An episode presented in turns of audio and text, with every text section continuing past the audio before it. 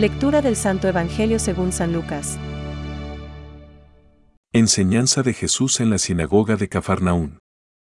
Jesús bajó a Cafarnaún, ciudad de Galilea, y enseñaba los sábados.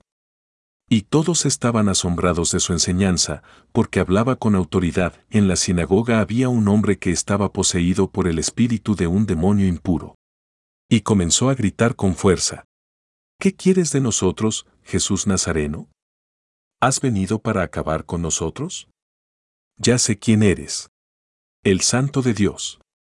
Pero Jesús lo increpó, diciendo, Cállate y sal de este hombre.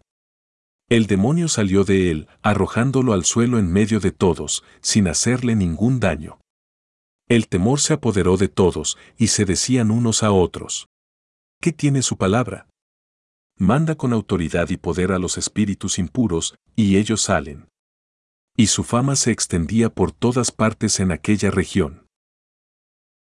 Es palabra de Dios. Te alabamos, Señor. Reflexión.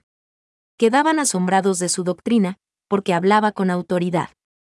Hoy vemos cómo la actividad de enseñar fue para Jesús la misión central de su vida pública. Pero la predicación de Jesús era muy distinta a la de los otros maestros y esto hacía que la gente se extrañara y se admirara.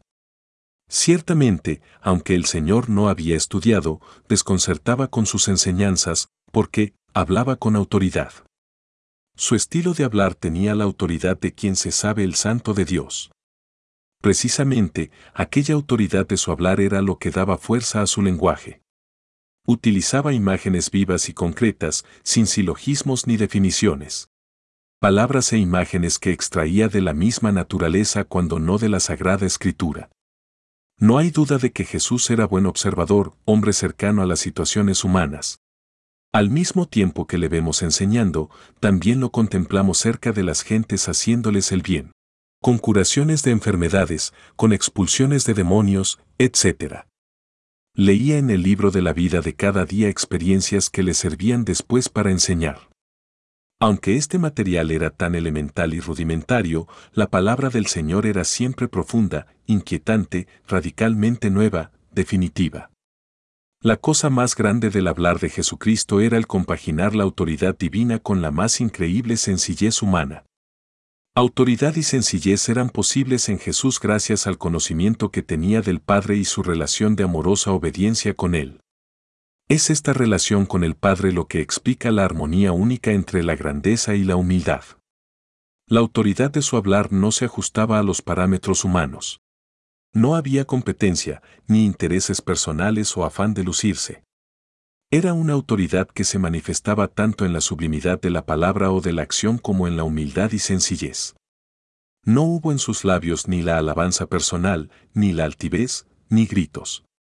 Mansedumbre, dulzura, comprensión, paz, serenidad, misericordia, verdad, luz, justicia, fueron el aroma que rodeaba la autoridad de sus enseñanzas. Pensamientos para el Evangelio de hoy. Todo procede del amor, todo está ordenado a la salvación del hombre, Dios no hace nada que no sea con este fin.